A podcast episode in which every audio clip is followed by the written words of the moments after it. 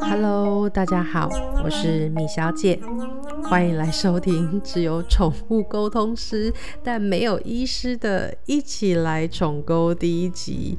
大家该不会想说，天哪！才第一集而已，你们就拆火了吗？原本在四月底就公告说，哎，我们要上架 Parkes，为什么会延迟到现在？都已经六月多了，我们才上第一集。这中间当然除了就是我跟斑比医师，我们有各自的工作要忙以外，忙的闲暇之余就会忍不住就是懒惰症发作。刚好我们要好好讨论的时候呢，这个频道的另一个灵魂人物，也就是一起来重构的这个一斑比医师呢，他人就刚好去到花。去度假，然后又是到台东。当他旅程真的要告一段落回台北的时候，刚好疫情就爆发了。他决定不做这个防疫的破口，不要任意的乱移动。他也也给他自己一非常好的一个假期，真的完完整整，不要东跑西跑，好好的跟自己在一起，好好的重新的去感受他自己的人生。所以他就暂时停留在台东，因为这趟旅行是出去玩，我们也没有想到说，哎，会发生疫情，大家都只能各自安好的待在自己的住处。所以就延宕到现在。经过我们在线上的一些讨论，就决定由由有麦克风的我先孤军上阵来录音，跟大家聊一聊。但是哦，一个人讲话真的还蛮尴尬的哈，真的很像自言自语。如果大家在听的过程里觉得哎哪里奶油奶油，就请多多包涵。我自己本身本人也是蛮奶油的哈。我们也都还陆续会在讨论可以用什么样的方式，呃，把我们想要分享给大家资讯都能够。用最舒服、最顺利的速度。如期的上架到 Podcast 分享给大家。呃，在第一集里面呢，我就先跟大家聊聊我自己，很随性，或者是说个小故事都好。如果有长期在浏览我的粉砖或者是 IG 文章的朋友，基本上对我的文字应该都不是太陌生，因为我大部分在粉砖或 IG 都是用文字的方式跟大家做交流。其实，除非有找过我做个案，不然应该对我的声音音都蛮陌生的。大家觉得我的声音怎么样？还蛮可以听的吧。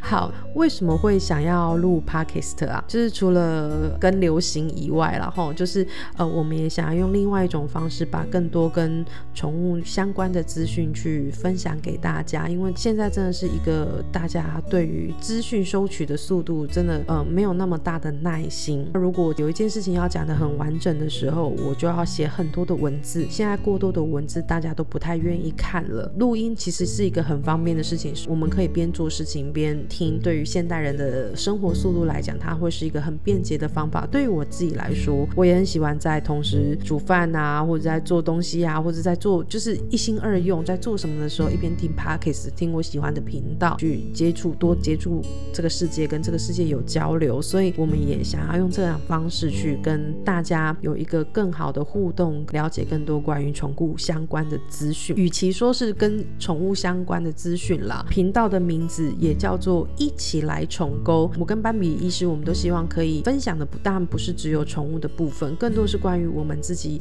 生命的很多的经验，宠物带给我们的也好，人带给我们也好，我们带给彼此的也好，在身心方面。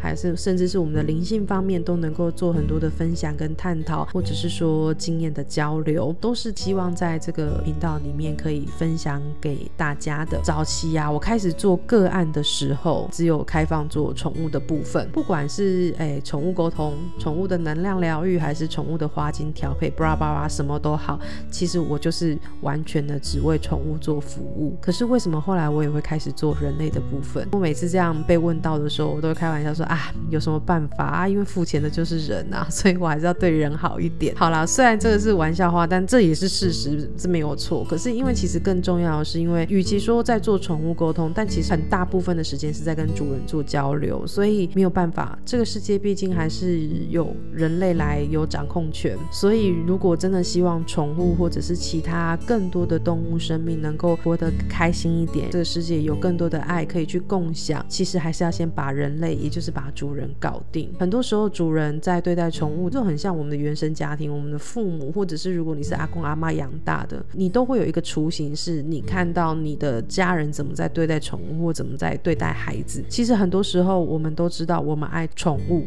我们也爱着我们身边的每一个人、每一个生命，但我们就是不知道怎么把这个爱给到位。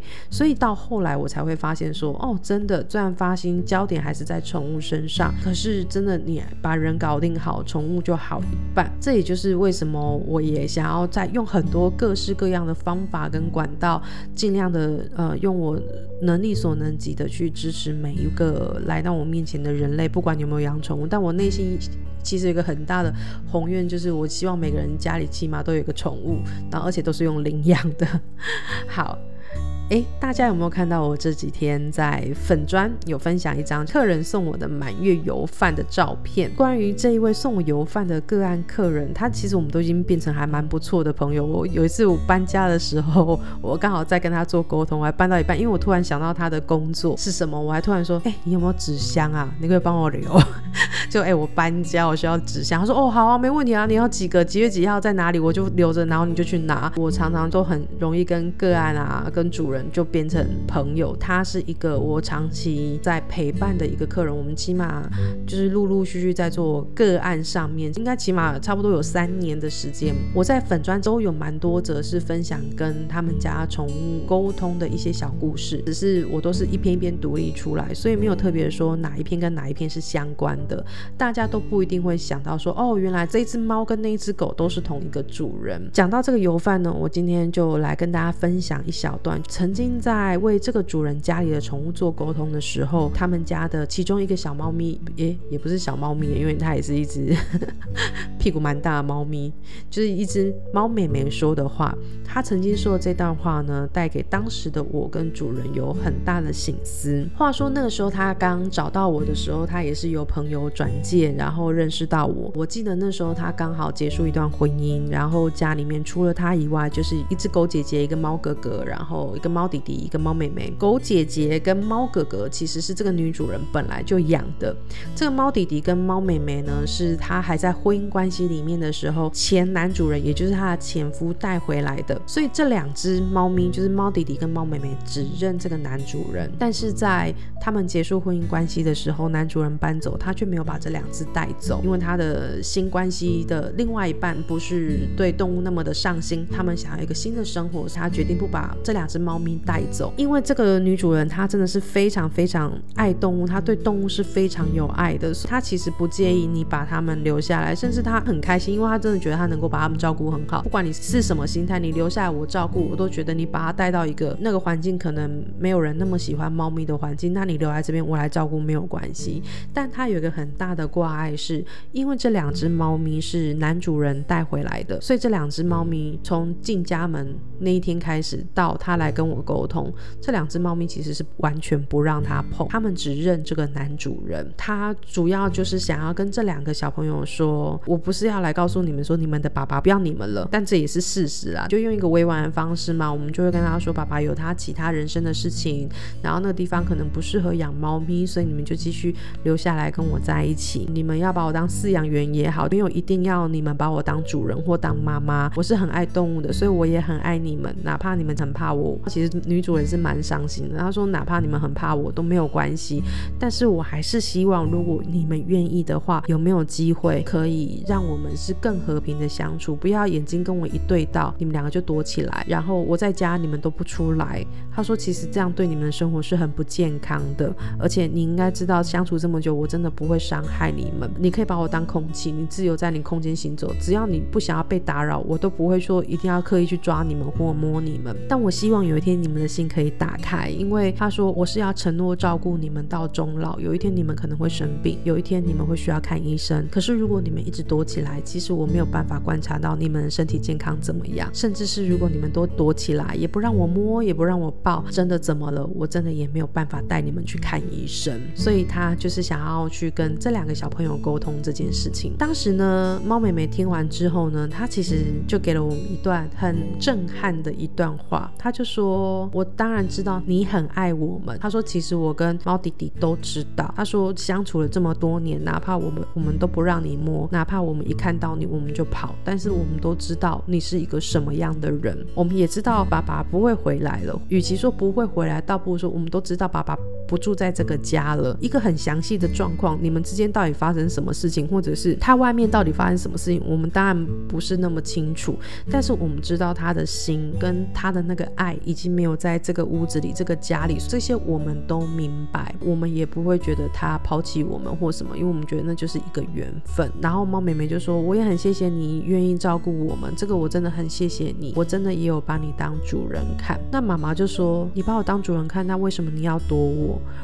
如果你把我当主人看，为什么你不能让我摸？你有没有看到家里的另外一个狗姐姐跟猫哥哥？那个才是真的是妈妈跟小孩的互动啊！”然后这个猫妹妹就说：“我知道啊，可是我想要问你一个问题。”他说：“我知道你很爱我跟猫弟弟，可是你从头到尾，在你的心里面，你都觉得我们两个是爸爸的小孩，你从来没有觉得我们是你的小孩。那如果你没有觉得我们是你的小孩，为什么我要把你当妈妈？”他讲这句话的时候，我跟主人都同时很震惊。我觉得我们两个上了一课，我们好像把很多我们理所当然的想法，很直的就套进去了。我爱你啊，你要爱我啊。可是对他如果没有提出来，我们真的从来没有想过，我爱你是因为我爱动物，而不是因为你是你，而也不是因为你是我的小孩，是因为我有能力照顾你，而且你是我爱的物种。主人那一刻就马上感受到了，他就说对不起，我真的。我我以为我付出了很多爱，可是我没有想到，哪怕我已经这样讲出口，你是爸爸的小孩，可是我自己真的没有意识到，我有这样的界定。我希望你能够像呃狗姐姐或猫哥哥那样在家自在，可是我却没有想到，对我爱你们两个，可是我却没有觉得你们是我的小孩这件事情，我会改进，但不是我不愿意，而是我以前真的以为你们只爱爸爸，所以我也不敢擅自的觉得你们是我的小孩。那一刻，妈妈就问他说：“那你愿意当我的小孩吗？”然后猫妹妹就说。我愿意呀，我都已经住在这个家里，而且他就开玩笑说，那不然我还有其他选择妈？很可爱。然后他也说，可是妈妈，你要给我一点时间，你要给我也给弟弟一点时间。我们真的没有办法马上答应这样做，因为我们可能有我们的个性跟我们要观察，不是你做的够不够好，对不对，或是什么，就是我们的个性就是这样。妈妈说好，我们就一步一步慢慢来，就这样一路慢慢的、慢慢的，我们就走了三年。在第三年，也就是这一年呢，妈妈不只有一个新的很幸福的婚姻，也生下了妹妹。猫弟弟呢，就成为了这个人类妹妹的一个守护者。这几天也在粉砖分享，就是妹妹在哪里，它就在哪里，它就把妹妹够叼叼。这是一个呃，我觉得还蛮感动的故事，我想要分享给大家。我其实常常在做沟。通的时候，我都觉得我好像在听寓言故事，都觉得他们带给我们好大的醒思。与其说在借由动物沟通里面呢，我帮很多的主人跟宠物之间去达到更多生活的共识，提高很多的生活品质。其实，在宠物身上，我觉得我们都学习到很多。好，那。今天最后呢，突然想到一个故事，也跟大家分享一下好了。我觉得这是我最近看到一个我觉得还蛮不错的一个寓言故事，把它取个名字叫《老和尚跟小老鼠》。话说啊，在一个深山里面呢，住了一个德高望重的老和尚。有一天啊，老和尚救起了一只。奄奄一息的小老鼠，然后小老鼠呢，觉得在老和尚身边很安心呐，有的吃又有的住，很安心，然后可能又还可以一起念经积德，所以他在康复之后呢，他就决定要就是住下来陪在老和尚身边。可是日子住久了呢，小老鼠也开始感到一些不安跟恐惧的来袭。原来是啊，这个老和尚养了一只猫，所以呢，小老鼠一直对这一只猫感到有很大的恐惧，他就一直在想说，我可以怎么办呢？我就想要好好住在老和尚身边，可是我又很害怕这件事。他就想啊想啊想，他就想了一个方法，他就去找老和尚商量。他就说：“你可不可以把我变得比猫还强壮？这样子，我想我就不会再害怕这一只猫了。”然后上想了一下。他想，好啊，如果这是你希望的，那我为你达成你的心愿。所以呢，小老鼠就摇身一变，变成一只非常漂亮的大狗狗。可是没有想到的是，这只小老鼠变成大狗狗，它远远的只要看到那只猫，它还是被吓得屁滚尿流的，赶快躲回房间，要不然就是躲到老和尚的身后。小老鼠就在想说，一定是因为我。不够凶猛威武。我如果再凶猛一点，再更壮大一点的话，我一定没问题。所以呢，他又跑来找老和尚商量，他就说，可不可以再帮我变得更凶猛威武一点？一个更凶猛威武的动物，这样一定可以解决我害怕这只猫咪的问题。其实，在第一次小老鼠提出要变更强大的时候，老和尚已经明白一些背后真正的原因跟道理，但是他觉得他想要渡这只小老鼠，所以呢，他这个时候他还是没有说什么，他就说好。那我再成全你一次，他就把它变成一只非常雄壮威武、非常威猛的一只很漂亮的大老虎。小老鼠变成老虎以后呢，它先在房间里面照照镜子，然后就是很像一个森林的王者一样，就是摆姿势啊，看来看去，他真的觉得哇，我非常满意我自己这个威武的样子。故事看到这边的时候，我突然觉得，哎，感觉好像是馆长有没有？馆长在照镜子的感觉，他就觉得哇，我这个威武、很雄壮的样子，应该是可以吓坏所有的人，可以震慑住所有的人。包括那只让他很害怕的猫咪，所以呢，他就胆子很大的走出房门，他要去影响这个世界，去接受这个世界对他那个敬畏的眼光。可是他没有想到，他一走出房门，远远的看到那只猫走过来，他又吓得赶快躲到房间里面去。这个时候呢，老和尚就笑笑的走进房门，然后把房门关起来。